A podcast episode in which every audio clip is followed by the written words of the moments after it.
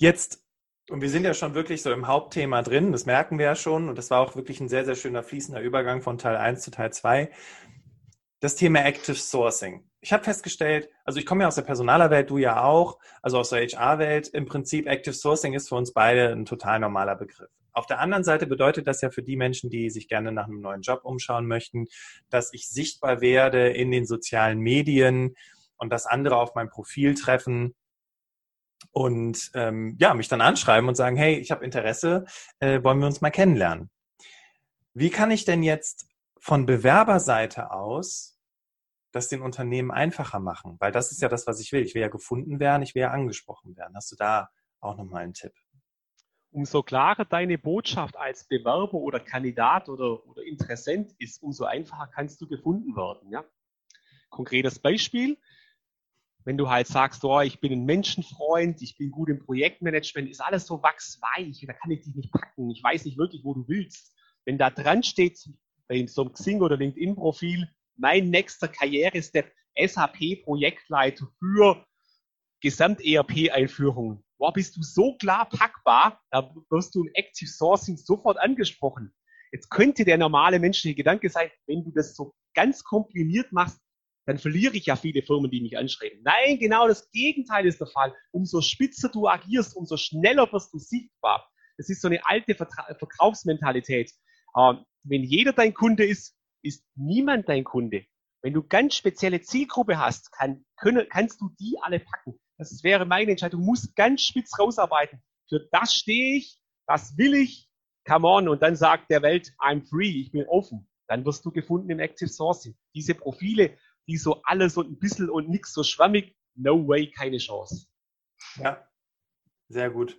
Gut, dass du das nochmal gesagt hast, weil äh, genau diese Frage kriege ich ja auch immer von meinen Klienten gestellt. Die hören wir immer wieder auch äh, über, über, über Instagram. Fragen uns die Leute, ja, aber wenn ich mich so spitz positioniere, verliere ich dann nicht die anderen Unternehmen? Es gibt so viele Firmen da draußen. Die, es gibt, du, willst, du willst nicht viele Firmen, du willst genau. passende, du willst eine. Genau. Genau, du willst von so einer Firma, die zu dir passt von den Werten. Da brauchst du nicht, dann verliere ich andere. Ja. Geh davon aus, der Joker liegt auf deiner Seite, nicht auf Unternehmensseite. Und vielleicht kann man das noch zusammenfassen mit, du willst ja nur einen Job, nicht fünf. Du willst einen Job für eine Periode, das sind keine, also um, um es um, ganz einfach zu sagen, das sind keine Lebensentscheidungen. Du willst einen Job für die nächsten drei, vier Jahre. Dann entscheidest du neu. Und wenn es in dem Unternehmen passt, gibt es auch einen anderen Job für dich. Und wenn nicht, dann entscheidest du neu. Dann bist du auch kein Jobhopper. Du weißt, was du willst. Und verstehst du, andere Lebensphase, neuer Arbeitgeber. Wenn ich in der Lebensphase war mit 25, dann waren wir ganz andere Dinge wichtig wie heute mit 45. Akzeptiere und respektiere. Wenn du die Lebensphase änderst, wirst du neu entscheiden, passt das mit dem Arbeitgeber oder brauche ich einen anderen. Das nenne ich so Lebensphasenmodell. Und das wäre in Karriere wie auch ein, ein Unternehmensmodell für Mitarbeiter.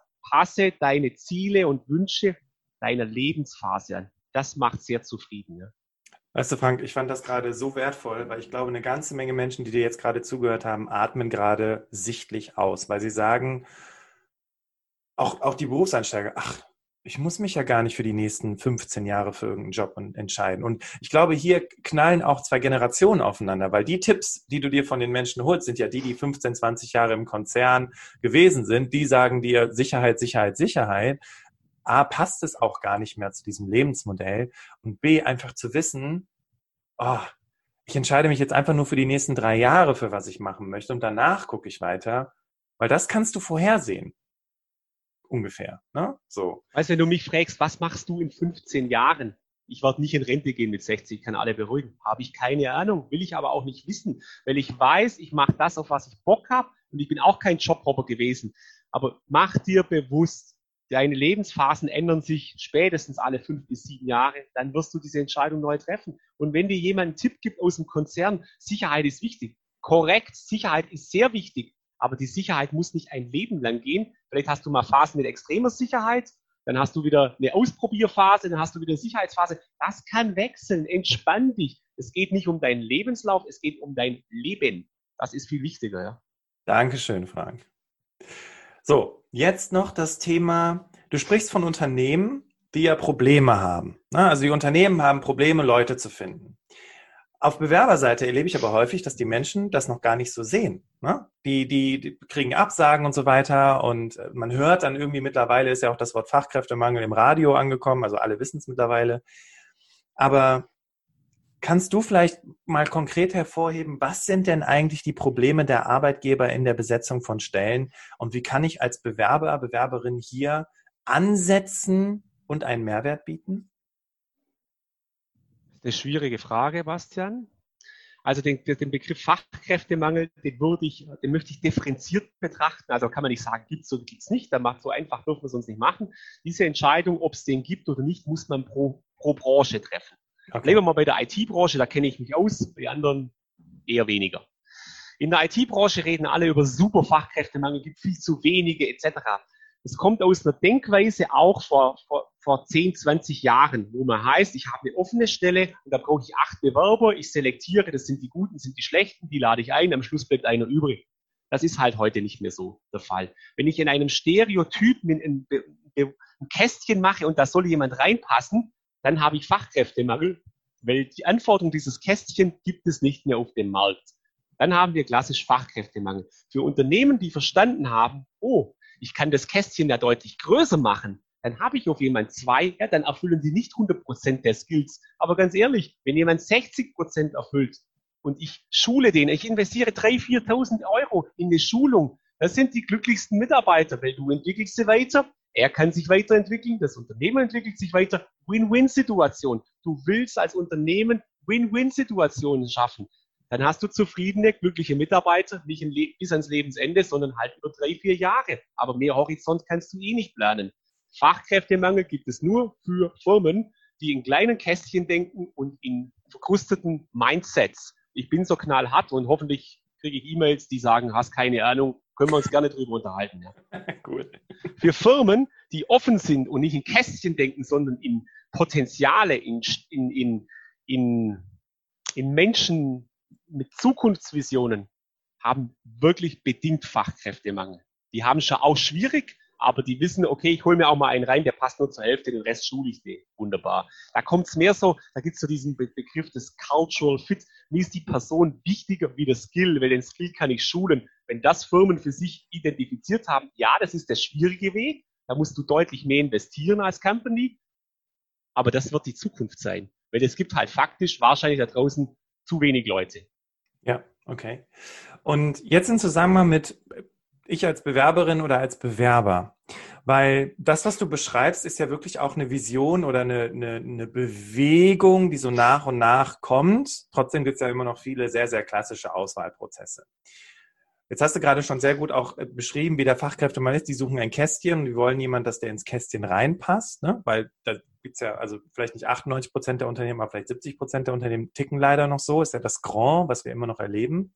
Absolut, ja. Wie kann ich jetzt als Bewerberin, Bewerber hier clever rangehen? Weißt du, weil die haben ihre Probleme.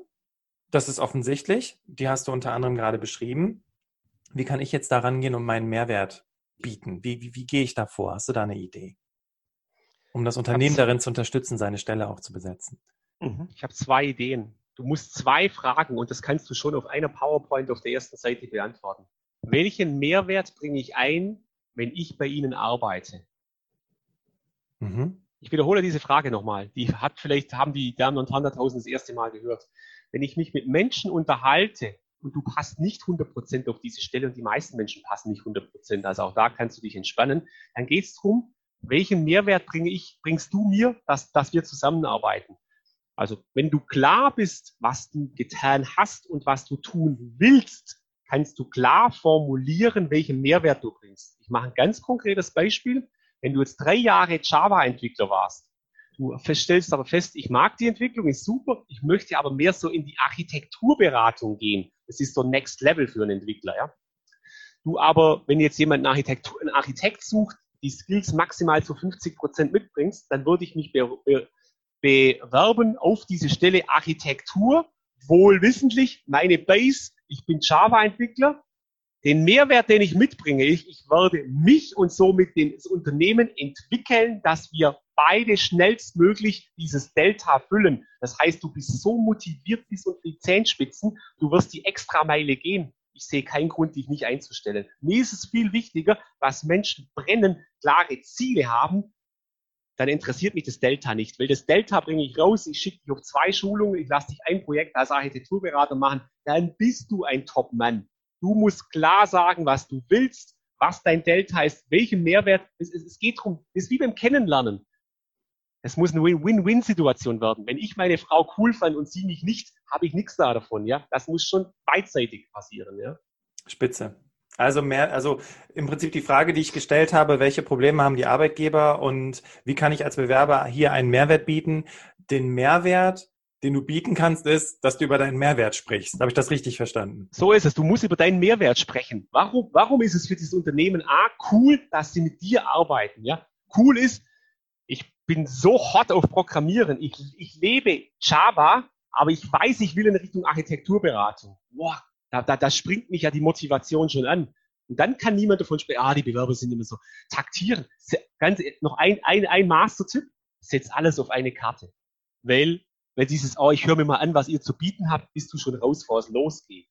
Wenn du dir Zeit nimmst, wenn du dich für ein Unternehmen entscheidest, dann geh rein, als würdest du nie was anderes tun wollen, ja. Und wenn es dann nicht klappt, sei happy, dann gibt's ein anderes. Aber brennt bis unter die Zehenspitzen. Weil wenn ihr motiviert seid, sind dies auch ganz schnell. Erwarte nicht, dass die dich motivieren. Dann wartest du die nächsten 20 Jahre wahrscheinlich. Wie viele Leute heutzutage in der Arbeitswelt. Genau. Warten ist da ein super, ein super Tipp. Das war, jetzt, war mir nicht zu sarkastisch, Bastian. Ach, um Gottes Willen.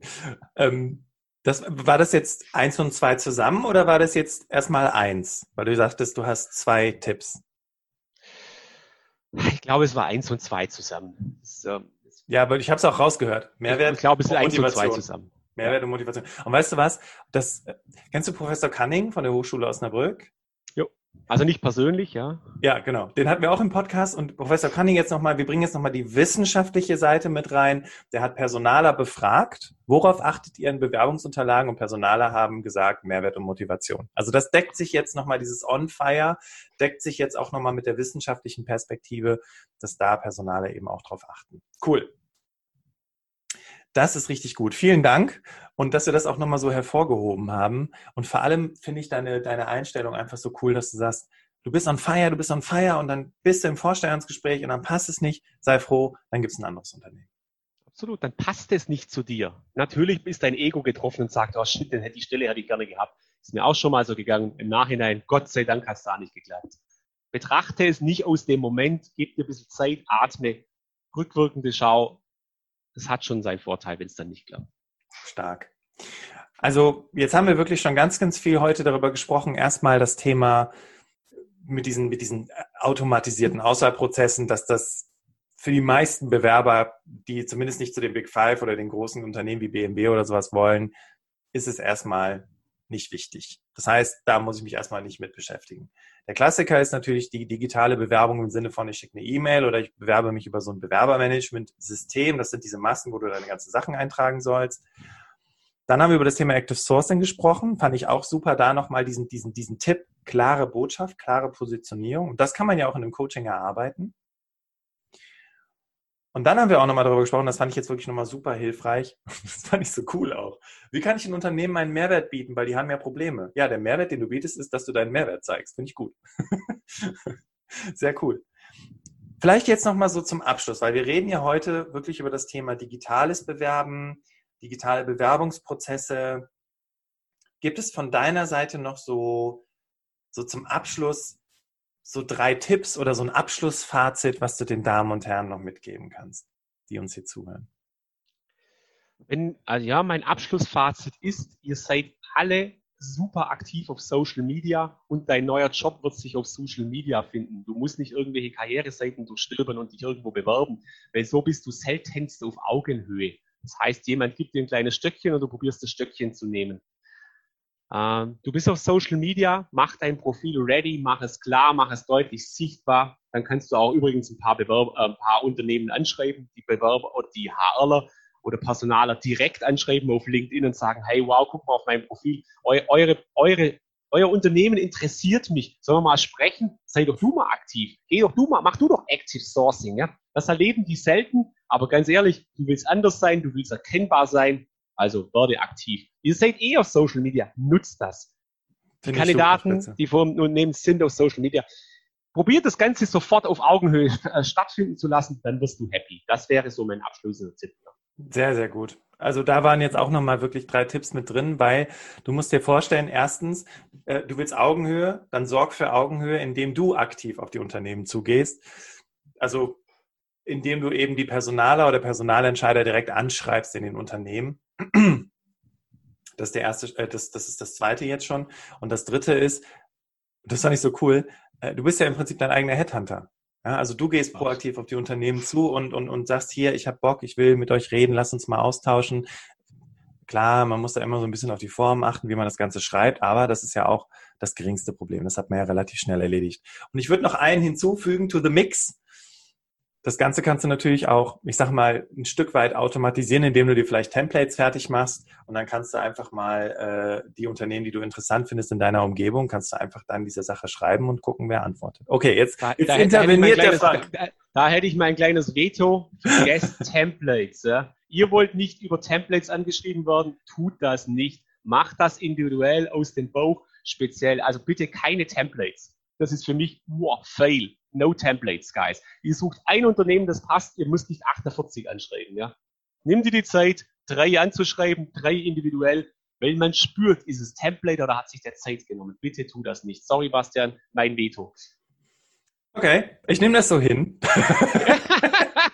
Und weißt du was? Ich lasse es auch drin, weil ich finde das okay. Weißt du, ich finde das okay. Wenn du sagst, nee, würde ich nicht machen, ich würde keine Templates schreiben. Ich habe jetzt nur gerade daran gedacht, wie können wir es den Leuten möglichst einfach machen, damit sie direkt in die Umsetzung kommen. Aber wenn du es sofort. Geht, es, geht nicht um, es geht nicht um einfach. Es muss ja, effektiv ja. sein. Ja, das ist da gibt es doch dieses schöne Zitat. Ich glaube, das rundet das Ganze auch ab. Wenn du das willst, ähm, nee, wenn du, wie war das nochmal? Du, wenn du das willst, was alle wollen, musst du das tun, was alle tun. Wenn du aber was anderes willst, dann musst du auch das tun, was andere nicht tun. So ungefähr. Das, äh, ich weiß, auf was du raus willst, dem würde ich zustimmen. Der kam jetzt spontan, ich habe den nicht abgelesen. Ist alles gut. Klasse. Okay, Ladies and Gentlemen, wir kommen so langsam zum Ende des Interviews heute hier mit Frank Rechsteiner über das Thema digitales Bewerben. Und ich fand es so cool, dass wir auch ganz, ganz viel generell über das Thema Bewerben gesprochen haben. Und weißt du, Frank, es kommen ja gerade so viele Bücher auch raus für die Menschen, die uns hier zuhören, so Bewerbung 2.0 und so bewirbst du dich heute online und modernes Bewerben. Und irgendwie, irgendwie, wenn ich das jetzt mal so zusammenfasse, worüber wir beide hier gesprochen haben, so viel hat sich eigentlich gar nicht geändert. Es geht nach wie vor um Kommunikation. Es geht nach wie vor um Menschen, es geht um Kommunikation und ähm, so viel hat sich da nicht geändert, richtig. Und es ist eigentlich eher der Appell, vergiss die ganzen Bücher, klingt jetzt ein bisschen hart, außer das Buch von Frank natürlich, weil dann geht's. Übrigens, ich bringe in drei Wochen ein neues raus, das nennt sich Selbstverantwortung. Ah, okay. Passt ja total zu dem Thema, weil rein theoretisch ist ja der Appell von dir, wenn ich das jetzt mal so zusammenfasse, in die Selbstverantwortung zu gehen, in die Proaktivität zu gehen und dir das zu suchen, was du haben willst. Ich sage immer, wie Captain Jack Sparrow bei Flut der Karibik am Ende des ersten Teils, nimm alles, was du kriegen kannst und gib nichts davon zurück. Dem ist nichts hinzuzufügen. Herzlichen Dank. Klasse. Meine Damen und Herren, wenn dir, äh, also ich freue mich, dass du bis zum Ende an dieser Podcast-Folge dabei gewesen bist und wenn du sagst, hey, das, was äh, heute hier wieder im Berufsoptimierer Podcast an Input war, das finde ich super. Und ich glaube sogar, dass jemand anders davon profitieren kann. Dann teile doch diese Podcast-Folge über deine Podcast-App, damit eben auch andere Menschen merken, okay, ziemlich viel Bullshit auch da draußen. Und Frank hat heute wirklich ziemlich viel Klartext gesprochen. Ansonsten bleibt von meiner Seite eigentlich nur erstmal zu sagen, vielen Dank, Frank. Dankeschön, dass du im Berufsautonomie-Podcast dabei warst. Gerne, herzlichen Dank für die Einladung. Und Ladies and Gentlemen, auch natürlich an dich ein großes Dankeschön, dass du uns deine Zeit schenkst und vor allem dir die Zeit für dich nimmst, wieder ein Stückchen weiterzukommen, dahin, wo du hin möchtest. Und du kennst es schon im Berufsoptimierer Podcast. Ich sage an dieser Stelle vielen Dank, sage auf Wiedersehen bis zum nächsten Mal im Berufsoptimierer Podcast und übergebe das letzte Wort an Frank Rechsteiner. Bitteschön. Mein Appell an alle, die so lange durchgehalten haben und sich das angehört haben, Habt einfach Mut, ihr trefft keine Lebensentscheidung. Es ist eine Entscheidung für die nächsten Jahre. Und wenn ihr feststellt, hat nicht ganz gepasst, trefft eine neue Entscheidung. Deswegen auf geht's. Einfach mal machen.